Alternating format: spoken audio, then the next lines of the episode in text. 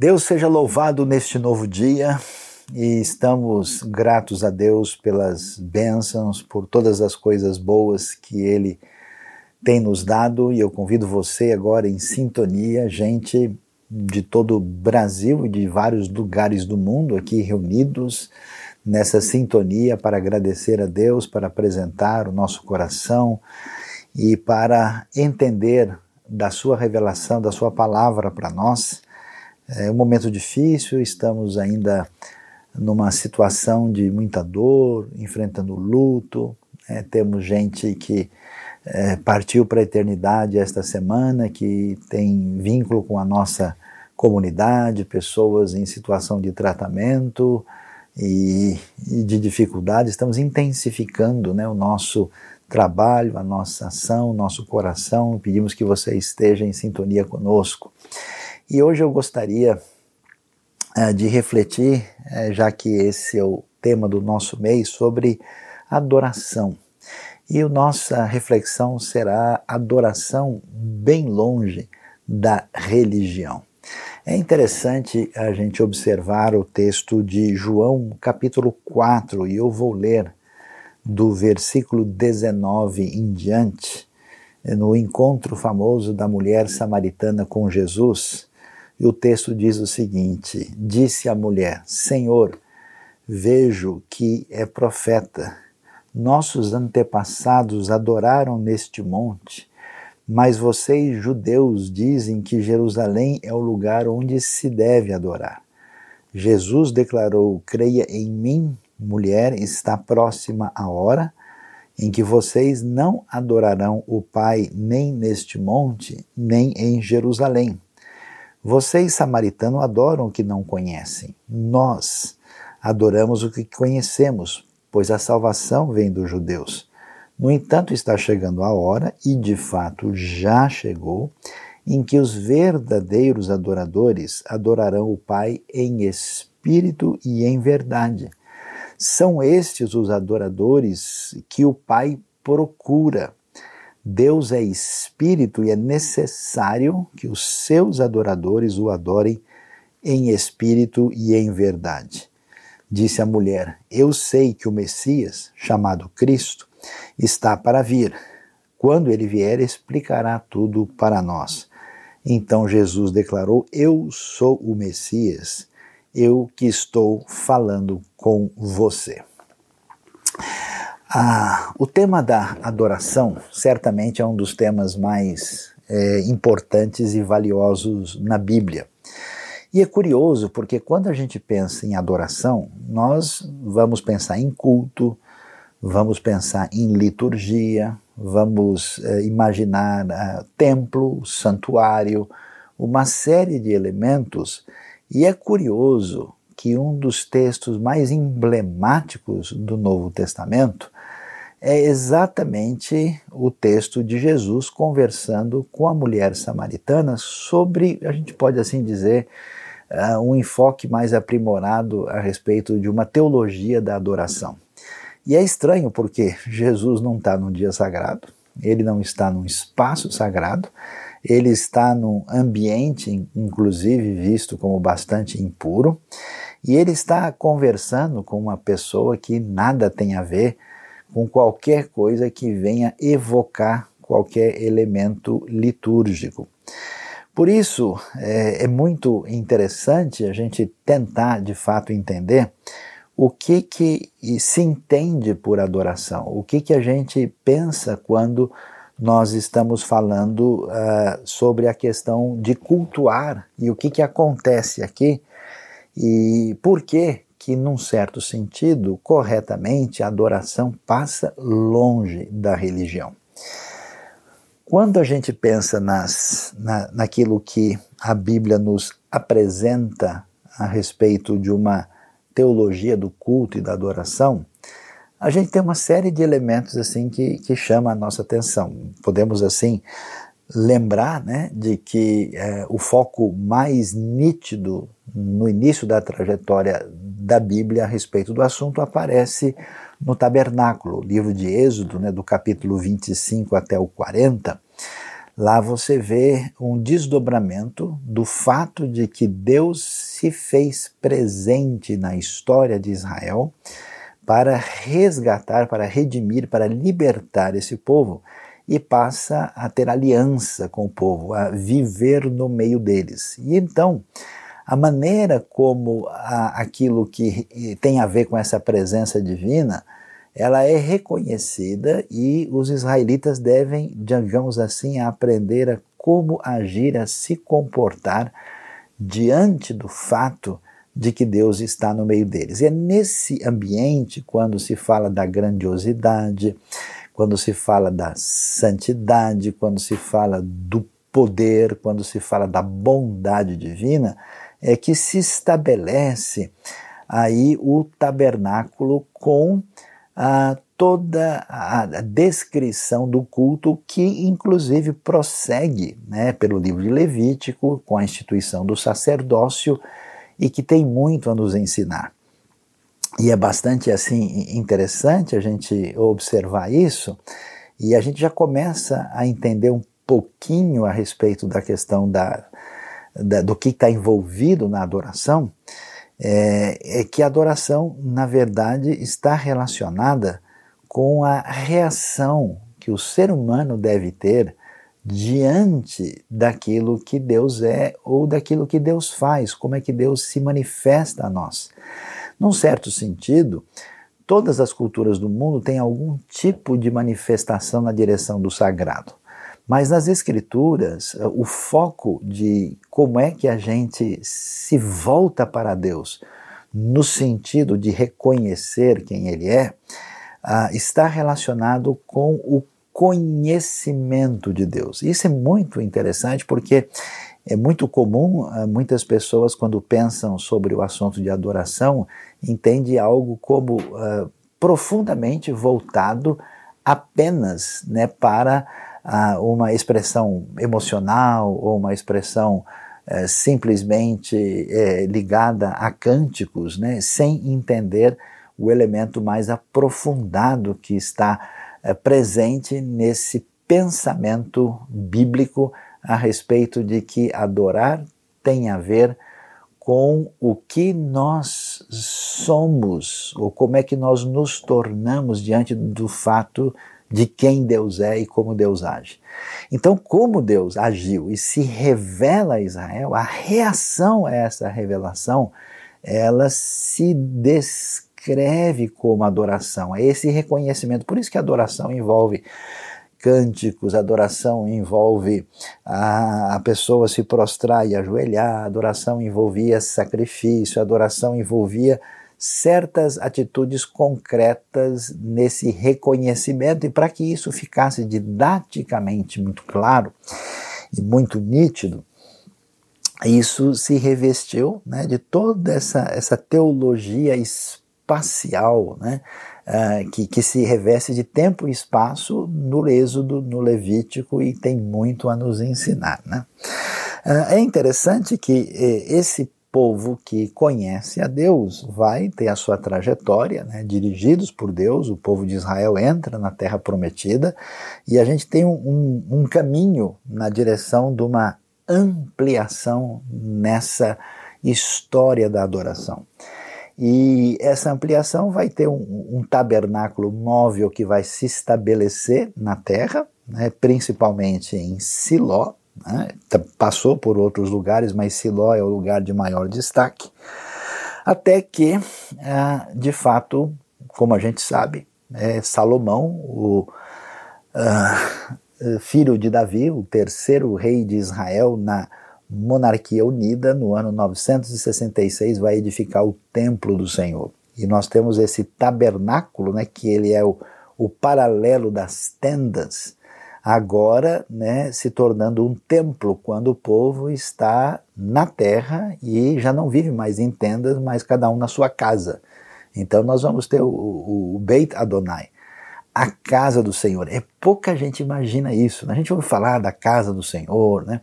a gente ouve falar do tabernáculo ah, e, e, menciona tantas coisas. A gente pensa geralmente na nossa realidade e sempre quando o salmista, o Antigo Testamento, está falando do assunto, ele está fazendo referência ao Templo de Jerusalém, quer seja na época de Salomão ou depois, né, quando esse templo é restaurado depois do exílio na Babilônia.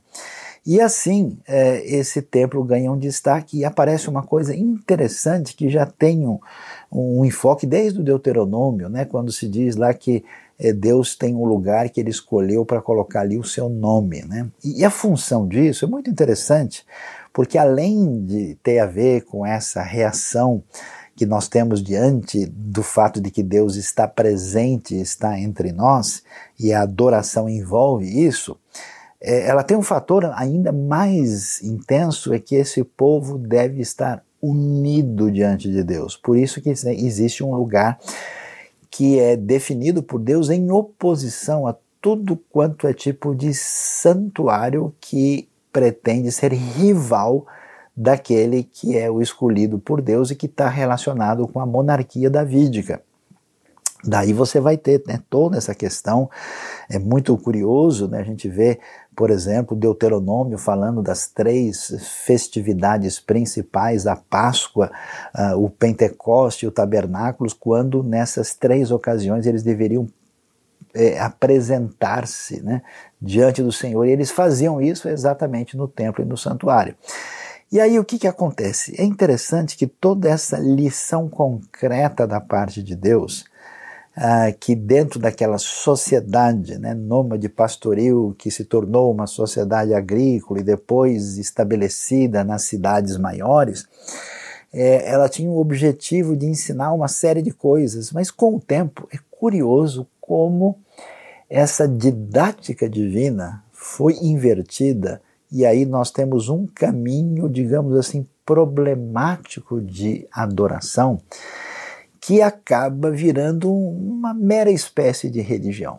E é interessante o que é que a gente vai ver.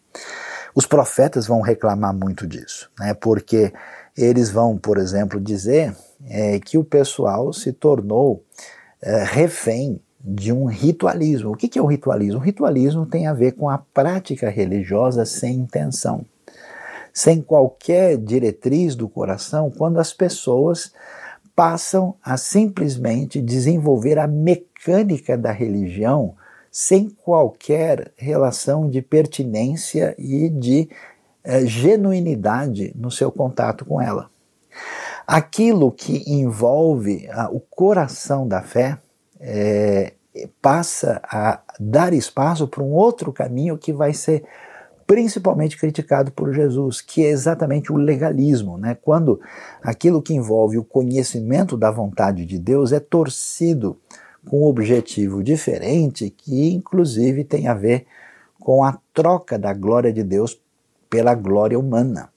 E é interessante como isso de fato se torna complicado. Jesus, por exemplo, vale a pena a gente lembrar aqui, eu estava lembrando de Mateus capítulo 12, quando Jesus bate de frente com os religiosos da sua época, né, nesse embate desse enfoque legalista, né?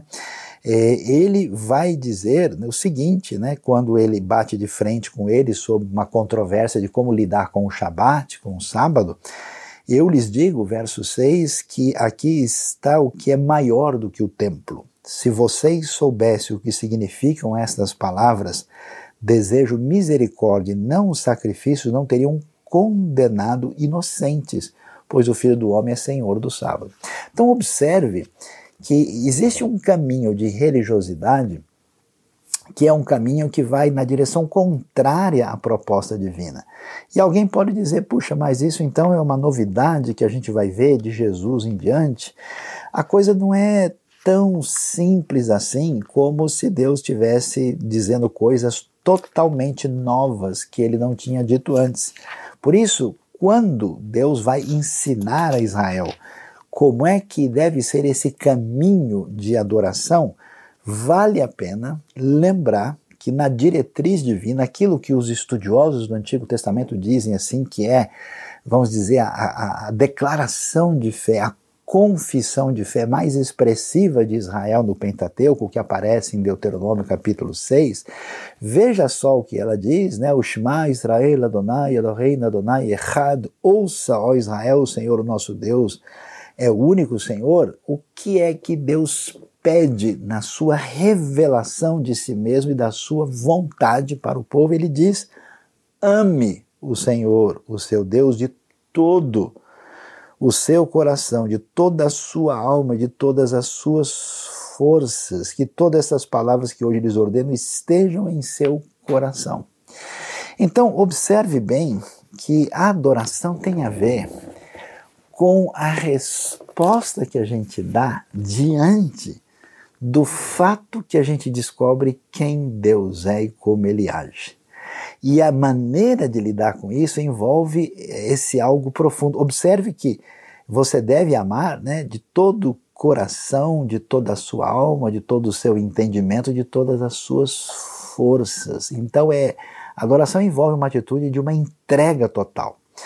É uma espécie de capitulação assim do ser completo diante da grandiosidade, da magnificência, do poder e do amor incomensurável da parte de Deus. Por isso, essa adoração, ela se reveste daquilo que é o elemento fundamental da realidade humana no reconhecimento de quem Deus é. Eu diria que a coisa mais oposta à adoração chama-se silêncio, chama-se omissão, chama-se descaso, chama-se considerar o expressar-se divino como algo que nem merece atenção. Essa atitude de absoluta uh, falta de percepção é o caminho de morte e de destruição.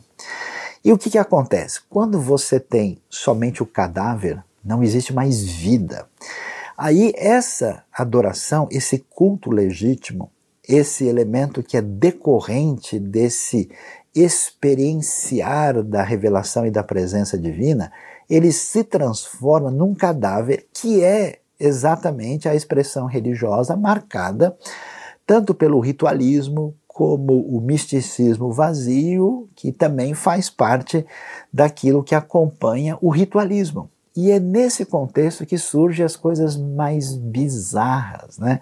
Porque diante da manifestação do Deus uh, único, poderoso, verdadeiro e amoroso, nós temos um desdobramento na nossa vida na direção daquilo que envolve a profundidade do nosso ser e a nossa relação com os outros. Como isso não acontece, o que, que a gente faz? A gente entra num caminho idólatra inconsciente.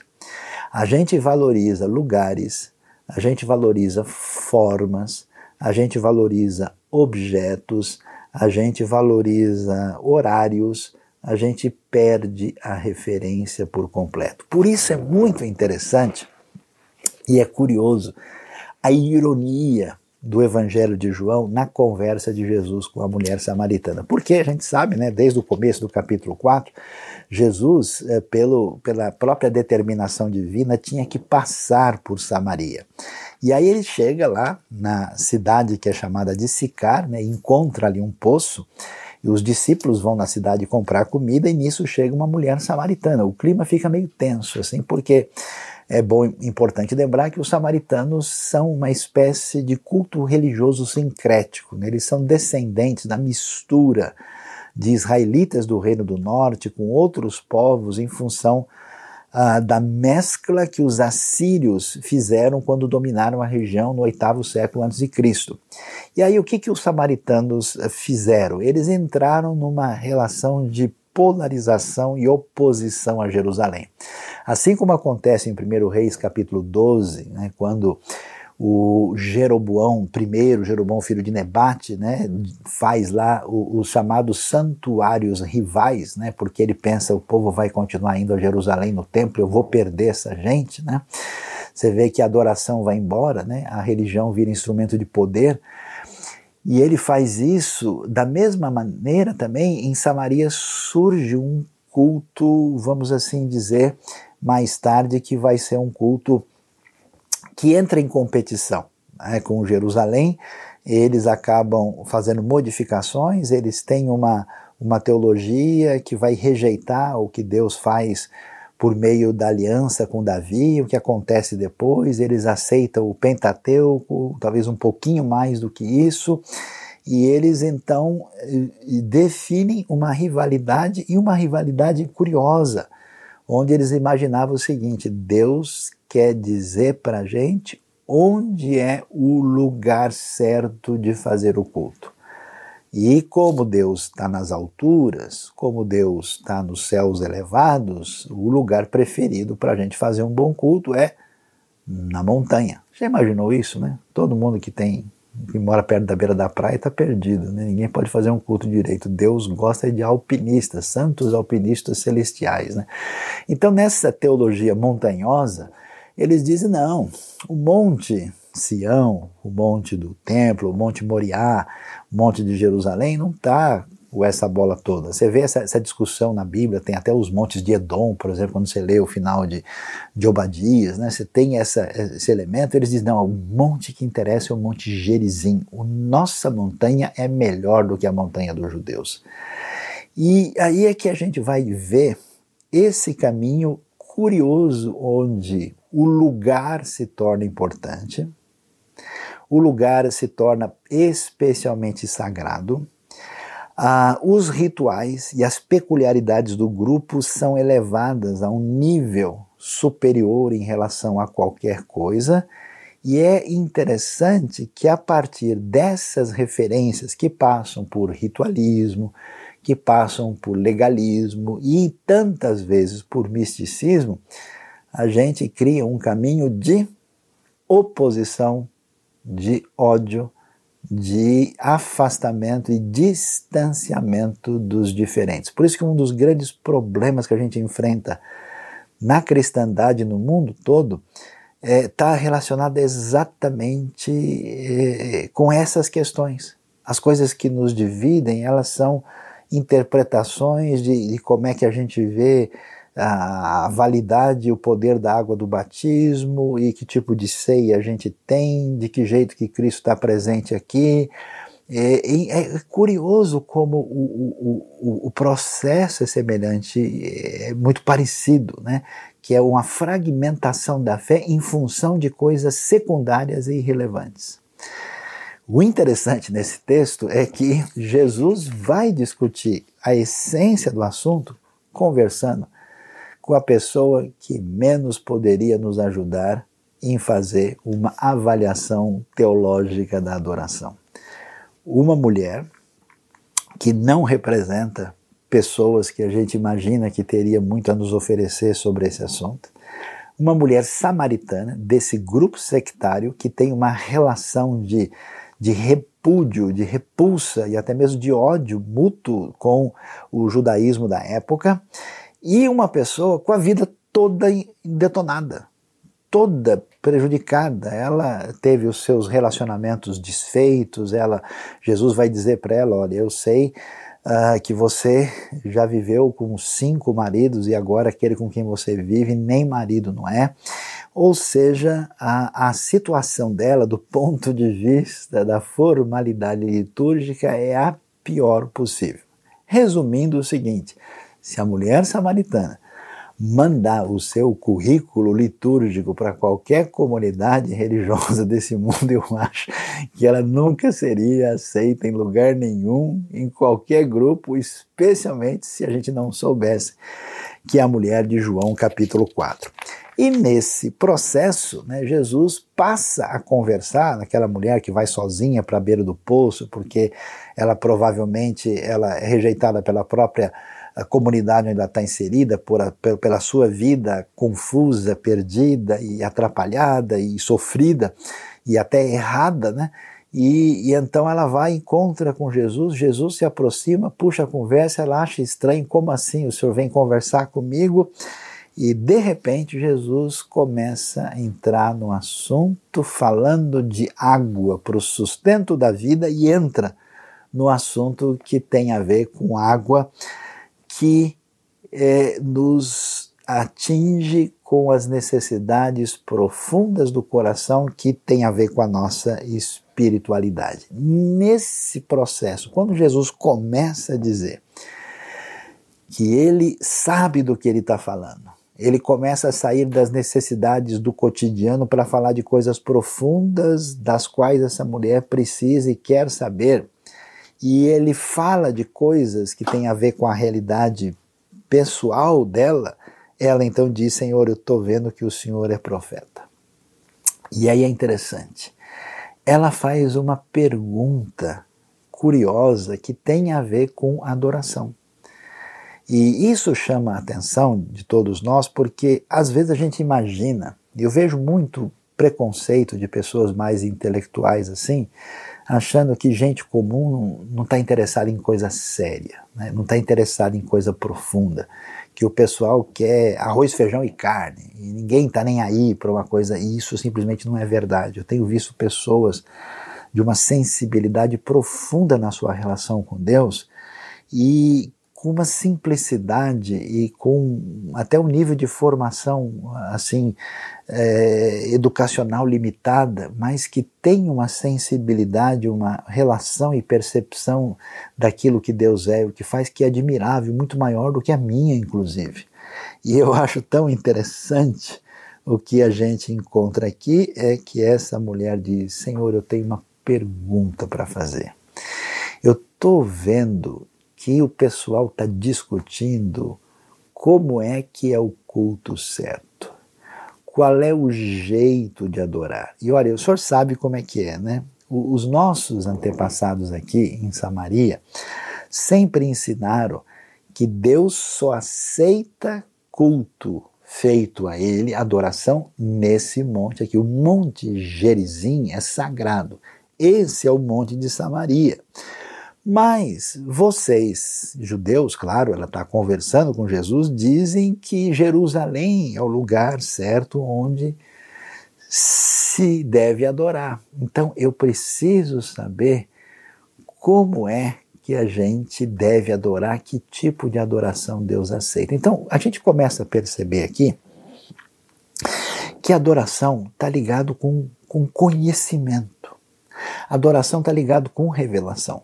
Quando você tem pessoas numa reunião, assim, vamos dizer, extravasando a sua emocionalidade, extravasando a sua expressão, às vezes, litúrgica, e essas pessoas não têm perguntas, essas pessoas não têm intenção, essas pessoas, não, eu, fico, eu fico triste em quantos ambientes eu andei quando eu vi pessoas envolvidas com o que o pessoal estava dizendo que é um determinado grupo de adoração, e muitas dessas pessoas nunca deram um sinal de terem qualquer interesse de fato no conhecimento de Deus e, e de é, estarem ligados. Você percebe que os salmos, sintonizado com o que a gente viu em Deuteronômio 6, ele fala né, de uma adoração que envolve amar a Deus com toda a nossa alma, né, com toda a nossa força, com todo, quer dizer, é completo, isso passa pela emoção. Por isso é assustador ver gente que e dizem que estudou e conheceu sobre Deus, que é uma pessoa que não mostra nenhum coração, nenhum, nenhum reagir, né? Essa mesma pessoa diante outros elementos, ela tem uma emocionalidade exuberante. E, e, e, pessoas que simplesmente parece que num processo automático não estão ali. Essa mulher, ela é séria, ela é sincera. Senhor, eu preciso saber, me diz, qual é o culto certo? Onde é que eu estou fazendo? E Jesus então começa a falar: olha, mulher, creia em mim. E aqui o crer não está falando daquele crer de você colocar a fé para receber Cristo na vida nesse momento, não. A ideia de Jesus está dizendo: olha, pode colocar confiança no que eu vou falar agora, mulher. Está próxima a hora. E por que está próxima a hora? Porque Jesus está se revelando. Jesus está sendo a revelação plena e completa de Deus para que nós tenhamos esse caminho de conhecimento maior sobre Deus e o segundo elemento que envolve adoração, que tem a ver com comunhão e intimidade relacional com Deus. Então ele está dizendo o seguinte: olha, tá chegando, tá próxima a hora em que é muito bonito, né? Vocês adorarão. Jesus usa a palavra o Pai, né? Veja que ele não usa Senhor, nem fala do soberano, né? ele usa a linguagem relacional. Vocês adorarão o Pai, né? E diz: ó, não é nem nesse monte, nem é em Jerusalém. E aí Jesus começa a dizer: olha, mesmo que Deus tenha ensinado coisas tão importantes por meio da expressão concreta da sua presença que tinha o objetivo de nos elevar a Ele, isso não é suficiente para mostrar para nós quem Deus é. Ou seja, é curioso né, que, por exemplo, Deus faz, manda Moisés fazer uma serpente de bronze, que era um instrumento para o pessoal olhar e ser curado. Depois ela se torna um ídolo. Isso que é interessante, a gente observar que as coisas mais especiais da fé podem se transformar num elemento negativo e mal utilizado. Então, aquilo que era caminho de bênção, na trajetória litúrgica de Israel, se torna um motivo de tropeço. Por exemplo, Jeremias fala que o julgamento de Deus vai cair, o templo vai cair e vai ser motivo da disciplina divina. O que, que o pessoal responde? Templo do Senhor, templo do Senhor. Jeremias diz: pare de ficar falando o templo do Senhor. A gente vai ver Miqueias, bravo com o pessoal, no capítulo 6. Né? Aliás, o texto de Mateus 12 cita Miqueias 6. E o que, que Miqueias vai dizer? Ele vai dizer para eles o seguinte: vocês acham mesmo que Deus está interessado em 10 mil ribeiros de azeite?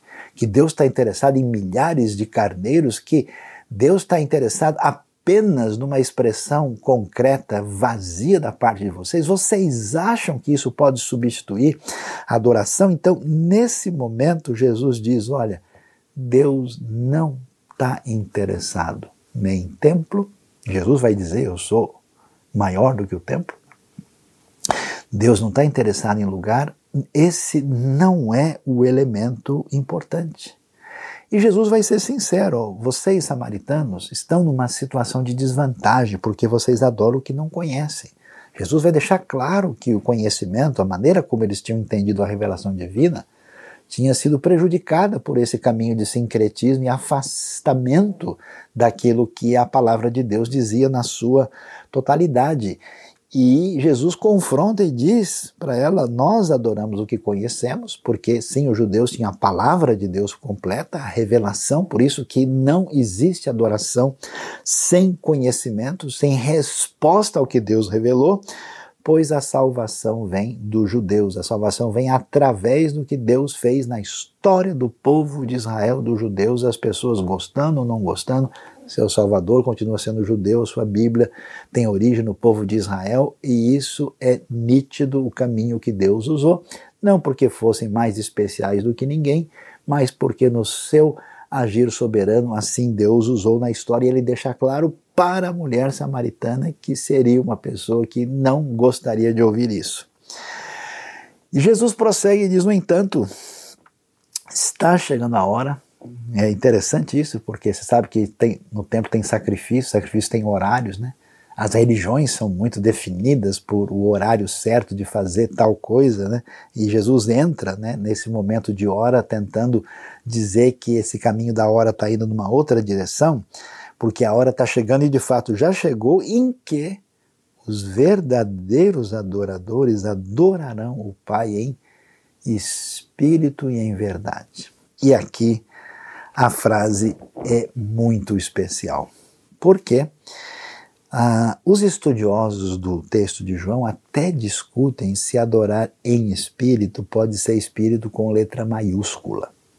Algumas traduções da Bíblia entendem que sim, que a adoração verdadeira, já que essa preposição em espírito pode significar no espírito ou pelo espírito, dizendo o seguinte: olha, a adoração verdadeira é aquela que acontece em função da ação do Espírito Santo na vida da pessoa. Mas é possível que, como é, aqui a partículazinha em está ligada ao Espírito em verdade, é possível que não seja essa a intenção do texto. O que Jesus está querendo dizer é que essa adoração verdadeira tem a ver com um elemento que é nitidamente espiritual, e que sim, tem origem na ação daquilo que o Espírito de Deus faz no nosso espírito.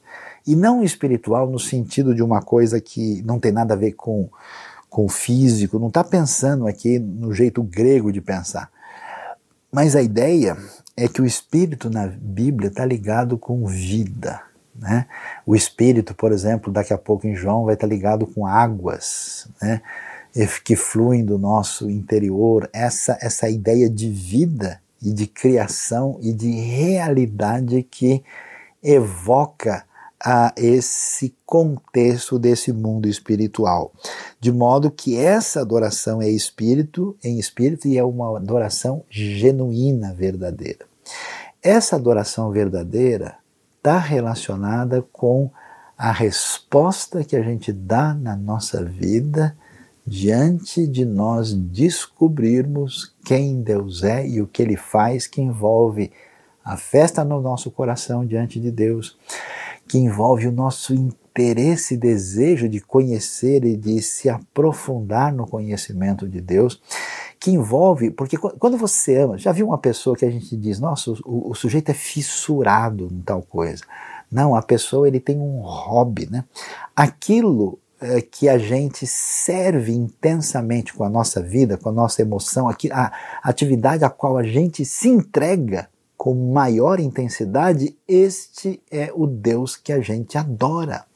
Este é o centro da nossa vida. Você, você quando conversa com uma pessoa, você descobre, né?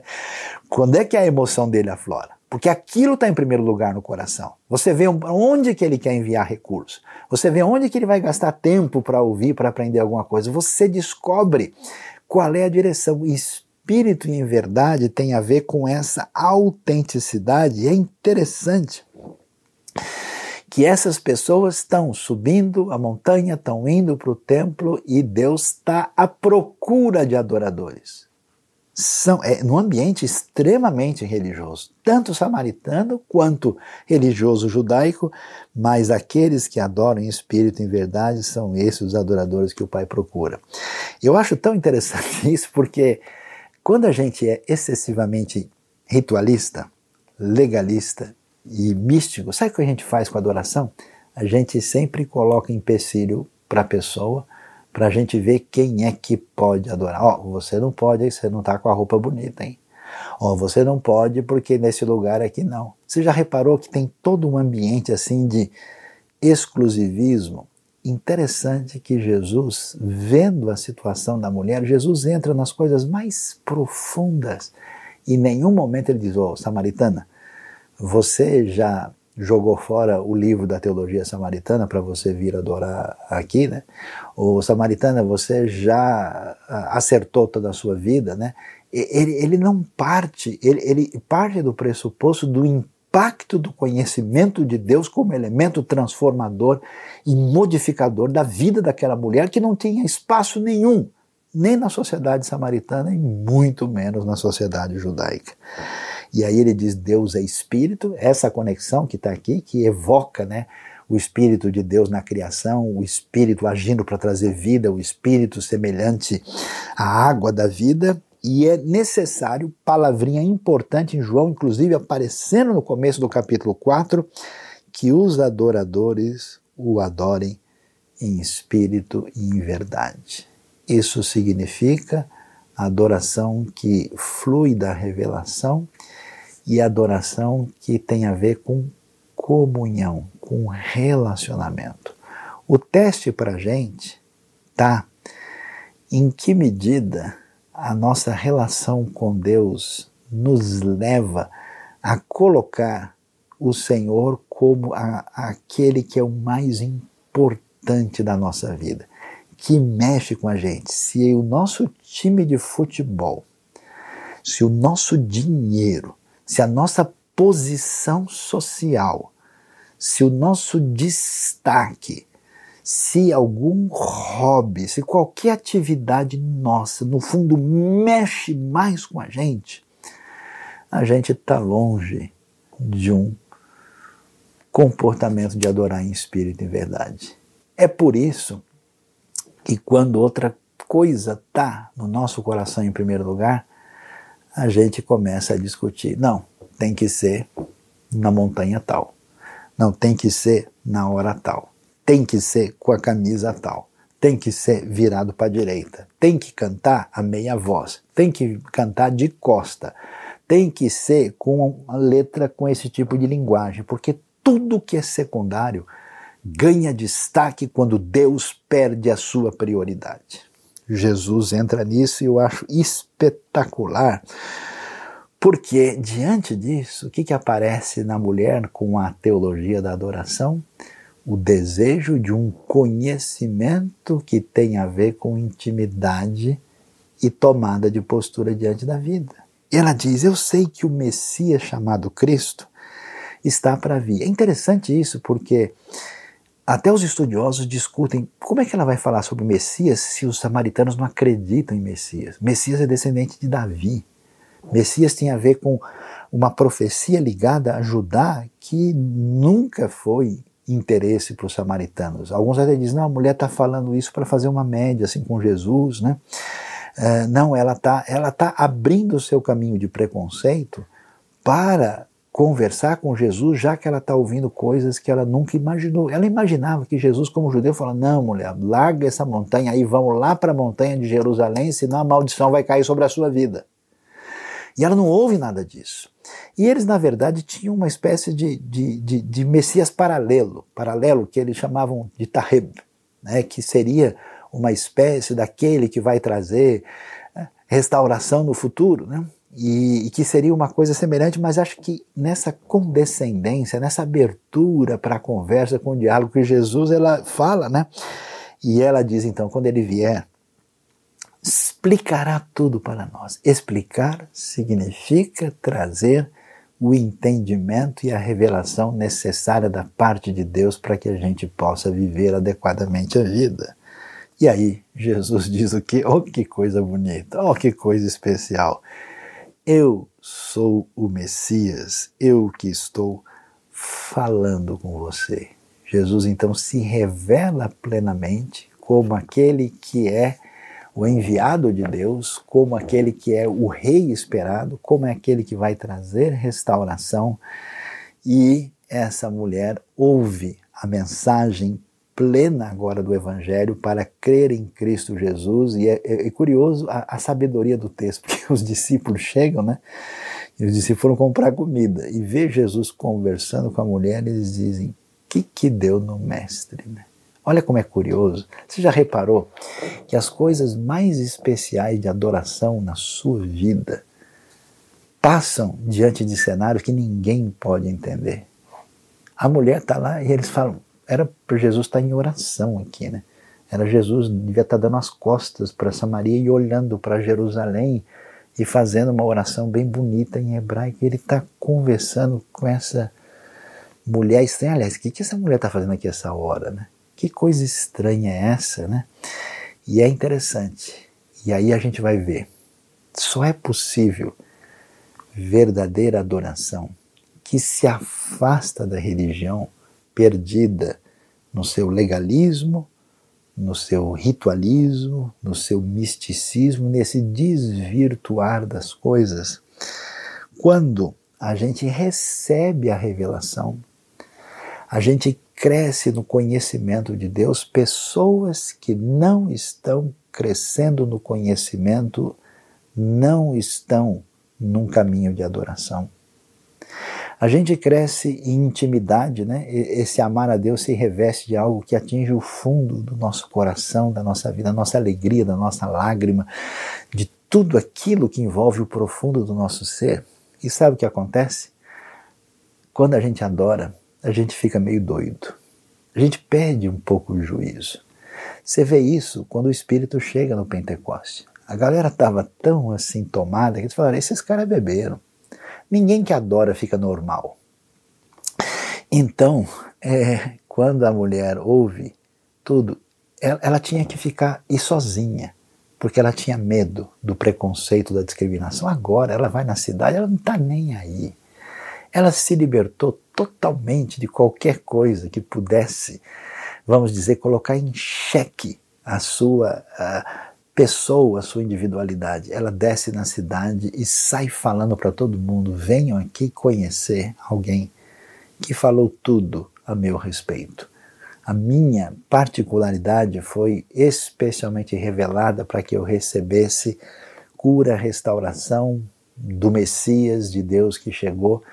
E sabe o que acontece com a adoração? Ela se transforma em missão.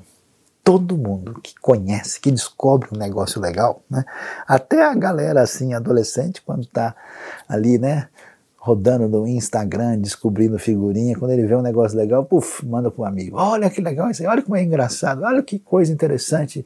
Quando a pessoa descobre um negócio, ela quer que todo mundo fique sabendo disso. Verdadeira oração é uma reação à revelação, conhecimento de Deus. Verdadeira adoração envolve essa atitude de comunhão, de intimidade na relação com Deus, verdadeira adoração sempre se desdobrará na sequência no desejo da missão. Deus abençoe a nossa vida, abençoe o nosso coração, nos ajude a dar a Ele a glória que Ele merece na nossa adoração e nos livre da humana, perversa e idólatra religião.